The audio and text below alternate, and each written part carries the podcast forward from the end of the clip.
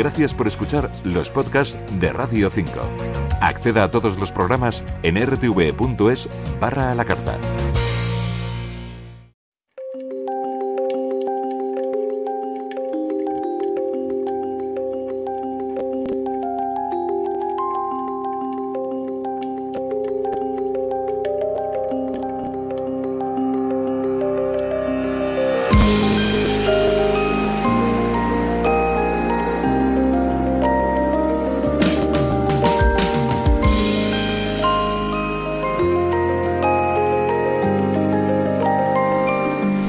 Cultura no se pare, eso quieren los organizadores de San Cine, Festival Internacional de Cine del Medio Ambiente de Barcelona, que este año abre completamente sus pantallas a todo el público que tenga un dispositivo digital. En esta edición número 27 emiten por primera vez los documentales en abierto. El turismo masivo, la minería, la caza furtiva, los incendios o la explotación animal son algunos temas que surgen en este encuentro cinematográfico inaugurado ayer y que se desarrolla hasta el día 12 de noviembre. Su director Jaume Gil nos acompaña y nos pone al día sobre esta oferta visual en la que aparece a concurso el documental El silencio que queda de Amparo Garrido, que también estará con nosotros. La mirada del cine nos muestra lo que sucede en el mundo, pero hoy haremos espacio también a las radiografías ambientales que muestran algunas organizaciones centradas en vigilar lo que ocurre en el entorno. Y será nuestra colaboradora Rosa Tristán, que ya están en nuestro estudio de la Casa de la Radio, la que nos ponga al día. Bienvenidos una noche más a la Reserva Natural de Radio 5, en la técnica Javier López, Víctor Úbeda en la selección musical. Un placer que nos acompañéis. Os habla Josefina Maestre.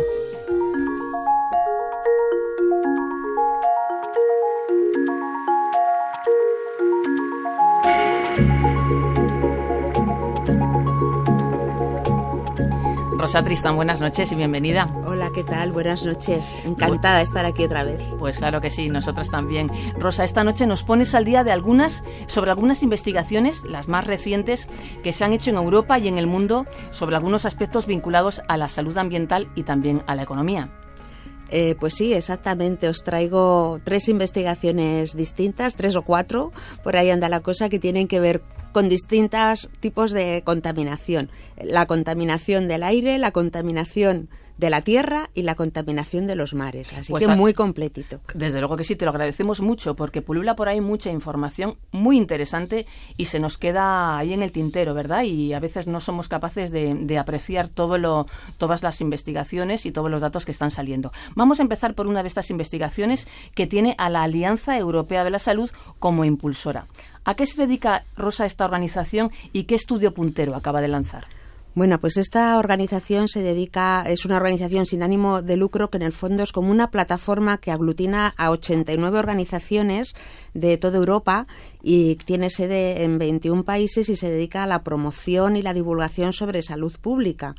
Y bueno, pues ahora, bueno, las traí aquí porque acaba de lanzar una investigación que me ha parecido que muy interesante, que es sobre el coste de la contaminación ambiental, ¿no? el coste en términos de salud humana, ahora que la salud humana, digamos que está tan de actualidad por esta pandemia que nos tiene al mundo cogidos, pero bien, pues eh, lo que ha hecho esta, esta, esta organización, organización de organizaciones, es un estudio en 432 ciudades de todo el continente para evaluar ¿Cuánto nos cuesta la contaminación del aire que respiramos? La vemos, vemos que el aire está gris, pero bueno, ¿esto cuánto nos cuesta en términos de salud? Y la verdad es que las conclusiones son tremendas, ¿no? Pues es que resulta que la conclusión es que a cada uno de los que vivimos en Europa nos cuesta de media 1.250 euros. A cada español esa contaminación nos cuesta 900 euros. Nos gastamos ese dinero al año cada persona. Cada persona debido a la contaminación ambiental. ¿Y cómo? Y, cómo han sabido esto? ¿Cómo han llegado a esta conclusión? Bien, pues han estudiado una serie de factores que tienen que ver con el gasto sanitario. Pues han, lo que cuestan los tratamientos médicos relacionados con enfermedades respiratorias, otro tipo de enfermedades relacionadas con, con la contaminación ambiental, la cantidad de bajas laborales que se producen, eh, las operaciones, etcétera. O sea, una, una serie de 13 factores que tienen que ver con los tratamientos sanitarios, es decir, que estos mil euros prácticamente que nos cuestan a cada español 1.200 y pico a todos los europeos la contaminación ambiental es solamente un coste de salud, que si ponemos otro tipo de, de costes eh, sería seguramente muchísimo más. Y es una forma de poner sobre la mesa el tema de, bueno, eh, hay que poner freno a esto, aunque solo ya sea por una cuestión económica. Por una cuestión económica, desde luego. Y además parece que mm, la contaminación y, la, y, y, la, y, el coronavirus, la, la COVID-19, ellos han demostrado que hay una conexión bastante, bastante potente. Bueno, en realidad e, esto ha sido un artículo, es otra de las investigaciones que os traía, un artículo publicado en una revista científico-médica, em, que, bueno, ya se, ya se había adelantado algo hace unos meses de la posible relación que podía haber entre la contaminación que hay en las ciudades con la expansión de la COVID-19. Bueno, ahora han comprobado en este trabajo que la contaminación del aire aumenta hasta un 15% las probabilidades de morir por el coronavirus en el mundo. Es decir, que si no hubiera contaminación, un 15% de las personas que se están muriendo, pues a lo mejor no se, no se morían. En el caso de Europa, además, este porcentaje aumenta hasta el 19%. El 19%, sin embargo, es un dato, es verdad, que se habla, pero de una forma velada, no con mucha contundencia, como tendría que, que tendría que tenerse en cuenta. Yo creo que es uno de los hándicaps que estamos teniendo a nivel informativo algunas veces en, en, en la información que estamos dando sobre la pandemia. Se nos olvida muchas veces el aspecto ambiental, ¿no? Como decía, ya hace algunos meses salió una investigación que mm, abogaba, bueno, abogaba, había comprobado que mm, eh, el aire donde hay más contaminación los virus tienen más probabilidad de, difundirse que en un aire limpio, ¿no? Y esto lo que ha hecho es confirmarlo con cifras de víctimas mortales, ¿no? Que en unos momentos en los que ahora mismo pues están subiendo las cifras eh, de muertos, pues es un aspecto a tener muy, en cuenta y más cuando todos estamos un poco en, vilo con qué va a pasar con el Acuerdo de París después de que ayer mm, definitivamente eh, Estados Unidos eh, diera de baja en este acuerdo, no sabemos en estos momentos qué va a pasar con Trump en los próximos días lo podremos saber y todo eso hace pensar que mm, no va a haber tantos recortes a lo mejor como serían deseables para evitar luego este tipo de consecuencias. Sí, desde luego la situación está bastante bastante negra, bastante negra, nunca mejor dicho. Rosa, brevemente hablemos de otra de estas investigaciones, una relacionada con los plásticos. Más a ti el tema del plástico mm, le dedicas mucho tiempo, ¿no? Dedicas mucho tiempo a hablar de esto puesto que es bastante importante. Eh, hablamos del Mediterráneo, ¿verdad? Sí, es, verdad que es un tema que me preocupa bastante el tema de los plásticos. Yo creo que en general hay mucha gente a la que nos preocupa, sobre todo cuando has ido desde el Ártico hasta la Antártida y te has encontrado plásticos donde no te lo podías imaginar. Ayer hablaba con una mujer que vive en Tombuctú y está en guerra contra los plásticos por la invasión de plásticos que está teniendo en la ciudad de Tombuctú en mitad del desierto, es decir, es una pandemia otra nueva pandemia, que no es nueva, bueno, digo nueva, pero no es nueva. Y este estudio al que te refieres es un estudio que ha hecho la Unión Internacional de Conservación de la Naturaleza y se llama Mare Plasticum y está dedicado efectivamente al, al Mediterráneo. Ah, lo que han conseguido es como agrupar muchas investigaciones que se habían hecho por distintos organismos en toda Europa para sacar unas conclusiones comunes de qué está pasando en este mar, que antes era Mare Nostrum, pero que por ser Nostrum pues le estamos llenando de porquería y además es un mar muy cerrado en el que es muy difícil que salga que salgan los desperdicios que a él llegan, ¿no? Y bueno, las conclusiones son bastante devastadoras, ¿no? Porque los datos que ofrecen son como que hay 230.000 toneladas al año de plásticos que se están vertiendo eh, al, Mediterráneo.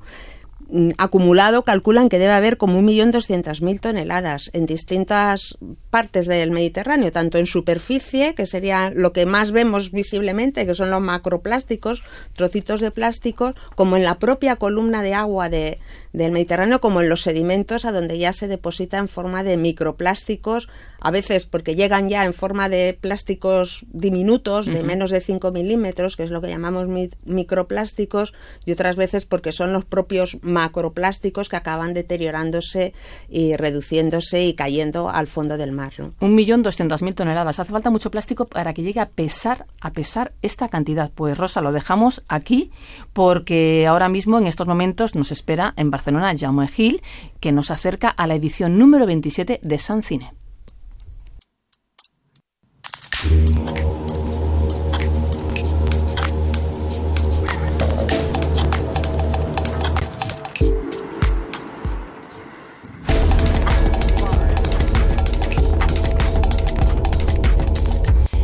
Jauma Gil, buenas noches. Muy buenas noches. Muchas gracias por recibirnos.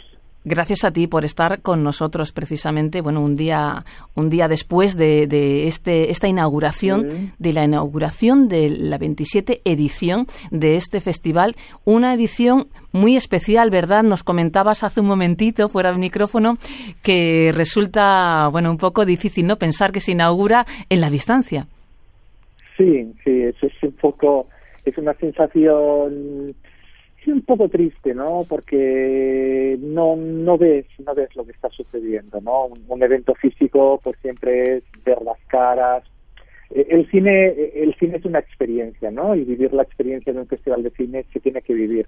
Eh, a realizarla a través de, de, un ordenador, de una televisión, de un móvil, pues es un, un poco frío, ¿no? Pero bueno, eh, la situación es la que es, la salud es lo primero y, y bueno, nos hemos adaptado y hemos trabajado durante todo este tiempo pues para que si pasaba lo peor como ha pasado pues el festival eh, pudiese pudiese celebrarse. Bien pues el festival puede celebrarse, está celebrándose y además, bueno, pues de lo decíamos antes que con unas puertas muy abiertas, porque es verdad que no hay nada presencial, pero sin embargo puede haber una asistencia muy grande, puesto que cualquier persona con un dispositivo de toda España puede acercarse hasta estos documentales que habéis seleccionado.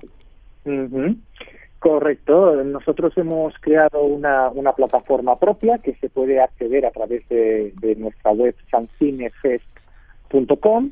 Allí encontraréis un botoncito que pone App Festival, entráis y podéis ver todas las películas del festival. Generalmente todas están durante todos los días del festival, con algunas excepciones. Por ejemplo, tenemos un estreno muy importante de Joaquín Phoenix que solo estará disponible 24 horas el día 8 de noviembre y alguna otra excepción que, por derechos de, distribución pues no pueden estar todos los días. Muy bien. Y lo más importante, gratuito.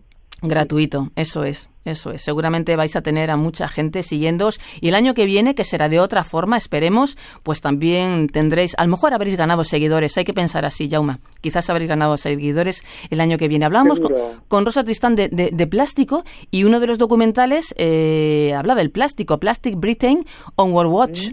un refleja la relación, la gran relación del Reino Unido con el plástico. Es espectacular lo que sale, las cifras que salen en este documental eh, es brutal. Y además que tengo que decir que este documental es estreno mundial, es decir, eh, es, eh, se pasa por primera vez en Cine, se pasa por la por nuestra aplicación. Esta es una de las películas que solo va a estar tres días, eh, que se va a poder ver durante solo tres días. Y, y bueno, es una muy una muy buena reflexión y, y bueno, es lo que pretendemos ¿no? con este tipo de películas, aparte de entretenerte y de ver un muy buen cine documental, eh, lo que pretendemos es que este mensaje cale, que este mensaje llegue desde la emoción. Todo mensaje que llega desde la emoción creemos que es un mensaje que no se olvida, que se te queda allí por siempre. Y, es lo que pretendemos, eh, que, provocar con estas películas eh, un, cambio social positivo frente a nuestro entorno. Bien, pues este es uno de los documentales, pero encontramos otros eh, proyecciones especiales que llevan la firma, por ejemplo, como productor ejecutivo de James Cameron. Y escuchamos el tráiler, bueno, parte del tráiler de este documental. I want to use my skills and training to protect these animals, to protect this land. I'm prepared to give my life. Jauma, ¿qué estamos escuchando? Mm, bueno, pues estamos escuchando a un grupo de mujeres eh, que, que, se convierten en, en guardabosques para proteger eh, la selva africana y sobre todo eh, para proteger a los elefantes de la caza furtiva. Es un corto impresionante, con, mm, yo creo que tiene muchos, mucho valor. Primero, tiene el, el valor ambiental, el mensaje ambiental, tiene el mensaje del activismo puro y duro, cómo se vive el activismo de esta gente que, que, que, que, que, que, pone su vida en peligro por, por defender la biodiversidad de un espacio y luego también toca el tema de la mujer, ¿no? Esta, esta película eh, se basa en cómo se preparan un grupo de mujeres para eh, salvaguardar los, los, el, eh, este, esta zona, ¿no? Esta zona de caza furtiva, que pasa en Zimbabue. Muy bien, pues esta es una de las cintas que se puede ver y también hay varias, nos ha llamado la atención bastante, hay varias de corte animalista, como la que escuchamos mm. ahora, escuchamos un fragmento En Argentina hay un negocio millonario que esconde maltrato y manejos fraudulentos. Pese a estar prohibido el consumo interno, Argentina es el principal exportador de carne de caballo. Este documental se titula Cinco corazones y nos traslada a Argentina y al comercio ilegal de carne de caballo. Nos ha puesto la piel de gallina este documental, Jaume. es, un documental muy potente y, muy, muy duro. Pero yo creo ya que, bueno, lo que decían antes, ¿no? La emoción. muchas veces las palabras ya, ya no sirven, ya no sirven. Eh, y lo que estamos haciendo eh, con los animales en, muchos casos es, terrible y, llega el momento en que bueno en que lo podemos explicar de una manera suave o como esta película eh, que no lo explica que no es una película gore ¿eh? ni, mucho menos pero es una película que habla sin tampoco sobre lo que está pasando no porque se ha llegado a un extremo en que os explica la realidad sin, sin, sin esconder nada o, seguimos como seguimos siempre. Mm, es una realidad bastante escondida. Poca gente conoce lo que está pasando con este comercio eh, sobre los caballos. Jauma, mm, así brevemente, cuéntanos algunos otros documentales que, que van a estar en, en, concurso, ¿no? que van a participar para llevarse el Sol de Oro. Bueno, eh, yo creo que en un ratito vais a entrevistar a, a Amparo, que ha hecho un documental emocionante, un documental poesía para mí. Eh, eh, a ver, como están en competición, a mí no me gustaría destacar destacar los títulos, ¿no? Yo lo que destacaría es que el festival está con diferentes secciones, que, que está la competitiva, que son los 12 largos documentales que, que, compiten por el Sol de Oro. Luego tenemos una sección que es la sección Miradas, que tiene el, premio de, el premio de la ONG WWF, eh, que son documentales cortos y animaciones que están destinados más a un público más joven. Nos interesa mucho llegar a este público joven que será el que el día de mañana tomará las decisiones sobre nuestro planeta. Y luego también hacemos un reconocimiento a un periodista, naturalista y activista como es Luis Miguel Domínguez, ¿no? Y celebramos con él los 20 años de su serie Amazona la última llamada. Yo creo que con estos son los, los, tres focos más grandes del festival, aunque hay otros, ¿eh? que seguro que me estoy olvidando. Muy bien, pues lo vamos a dejar aquí. Jaume, muchas gracias por traernos esta radiografía de lo que estáis viviendo, aunque sea ahora lo vivamos de una forma más intimista, pero también se puede vivir con fuerza. Muchas gracias por estar con nosotros y hasta el año que viene. Gracias a vosotros. Y entre las cintas más contemplativas y sosegadas, la del artista visual Amparo Garrido, que planea sobre el vuelo de las aves. Amparo Garrido, buenas noches. Hola, buenas tardes. ¿Qué tal? Muy bien, muy bien. Em, estamos muy contentos de que estés aquí con nosotros para hablar del silencio que queda, un largo documental que supone un encuentro con la belleza a partir de dos formas de acercarse al mundo, la mirada y la escucha. Pues, pues sí, la verdad que yo también estoy muy contenta de, estar aquí con vosotros. Estoy muy contenta también de, que la película haya sido seleccionada para San Cine. Eh, ¿Qué contarte? Pues bueno, yo vengo del, del mundo del arte y mm, en realidad esta película eh, eh, tiene que ver con, con un artículo que encontré en mi buzón, escrito por cierto por Araceli Acosta, una periodista especializada y premiadísima eh, en, en, medio ambiente. A la que conocemos muy bien, sí, sí. Ah, pues cuánto me alegro. Pues este artículo era maravilloso y se titulaba José Carlos Sides, un amor ciego por las aves. Y dio la casualidad de que esto fue lo último que dejó en mi buzón mi mejor amigo y, pareja, que se llamaba Juan Carlos, eh, antes de morir eh, repentinamente de un infarto. Entonces eh, me quedé con en, esa devastación emocional en la que me quedé, eh, vi que lo último que me había dejado fue aquel artículo que había eh, recortado, doblado y guardado para mí y pensé que debía hacer algo con él. Y así fue como, como empezó este proyecto, sin saber muy bien cómo iba a terminar ni qué iba a ocurrir. Eh, y bueno, pues ahí empezó. este proyecto. Amparo, ¿a ti te gustan los pájaros? Eh, sí, la verdad es que sí, que me encantan, pero eh, en principio eh, mi interés por los pájaros tenía que ver con el canto. Pero claro, eh, trabajando con José Carlos Ides y a través de, de, este proyecto, de esta película, se me ha abierto ahí un mundo y he conocido, bueno, se me ha ampliado totalmente la visión, ¿no? El documental comienza con José Carlos Sires, este ornitólogo que reconoce a muchísimas, a casi todas las aves por los cantos, ciego desde los seis años. Bueno, pues él está, le sitúas en medio de una laguna rodeado de patos. Parece como una ensoñación, como un espejismo. Y al igual que cuando le vemos parado en mitad del bosque bajo la lluvia, son imágenes que transmiten una paz espectacular. ¿Qué es lo que nos quieres verdaderamente trasladar? Bueno, pues fíjate, la escena esa de los patos, por ejemplo, fue lo primero, eh, absolutamente lo primero que grabé, fue una imagen que, que yo sentí que debía hacer. No sé, mm, yo pretendía hacer una película inspiradora, ¿no? Eh, quería, mm, quería, mm, el personaje de José Carlos está muy idealizado y me encanta la idea de que siendo ciego, eh, eso no suponga una pérdida, sino en, en, el caso de él creo que es una ganancia, entre comillas, eh, porque gracias a, a ver eh, a su, a su condición de, de, de, ciego, pues ha desarrollado toda esta escucha, toda esta percepción y toda esta comunicación y este entendimiento que tiene con, con las aves, ¿no?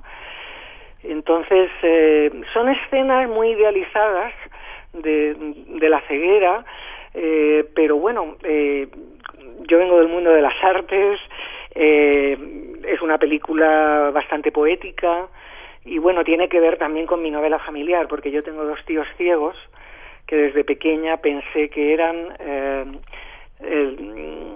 eh, que, veían más que, que el resto de, de, la familia precisamente por su condición de ciegos. No sé, siempre he tenido un respeto a... He pensado que a veces la vista nos, nos confunde, ¿no? Que, que hay trampa en lo que vemos, mientras que no lo hay en lo que escuchamos. ¿no?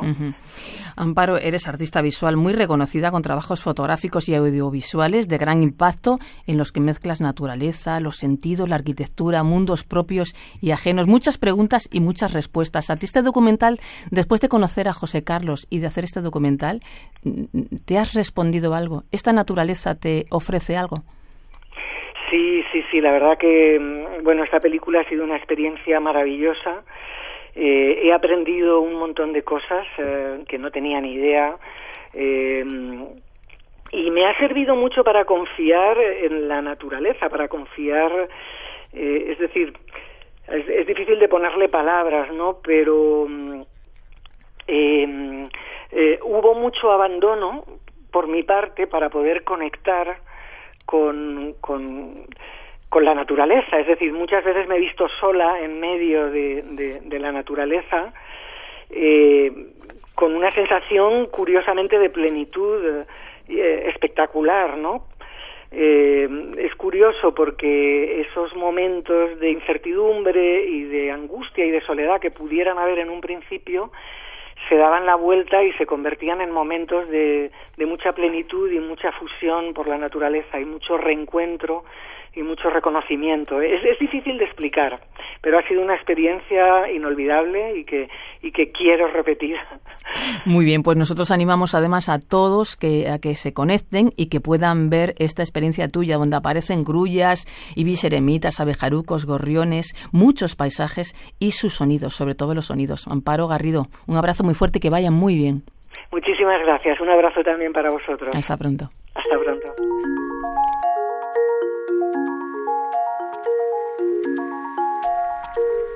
Y ya nos vamos, pero Rosa, sabemos que tienes una información muy interesante que si eres capaz de darla en dos titulares te lo agradecemos. Bueno, sí, además tiene relación con lo que decía Amparo, ¿no? En el fondo de las aves. Era el tercer estudio que os traía hoy, que es sobre contaminación de la tierra, en concreto por lindano, que es un pesticida prohibido en la Unión Europea desde 2008, pero que sigue estando en nuestras aguas, ¿no? en nuestros ríos, en nuestras cuencas hidrográficas. Los pesticidas, evidentemente, acaban con muchos de estos insectos que, que se comen nuestras aves. Así que, si además encima luego nos envenenan la tierra, pues eh, hay una reclamación desde Europa para que limpiemos estas, esta, este, este lindano que según ecologistas en acción está en muchos de nuestros territorios y, y, bueno desde aquí animo a que se hagan acciones para ello ¿no?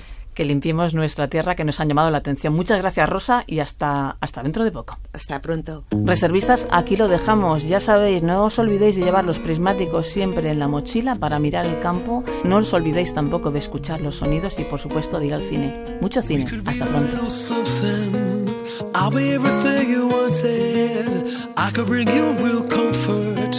Give you a break from loving. I'm trying more just a little. I wanna meet you in the middle. Reading you is like a riddle. I really wanna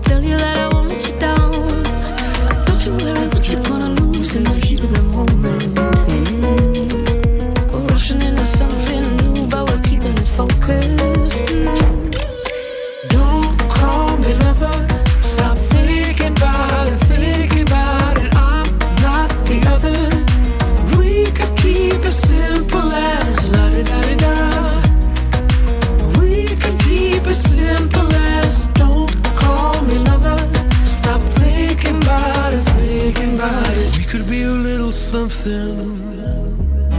Mm -hmm. We could be a little something.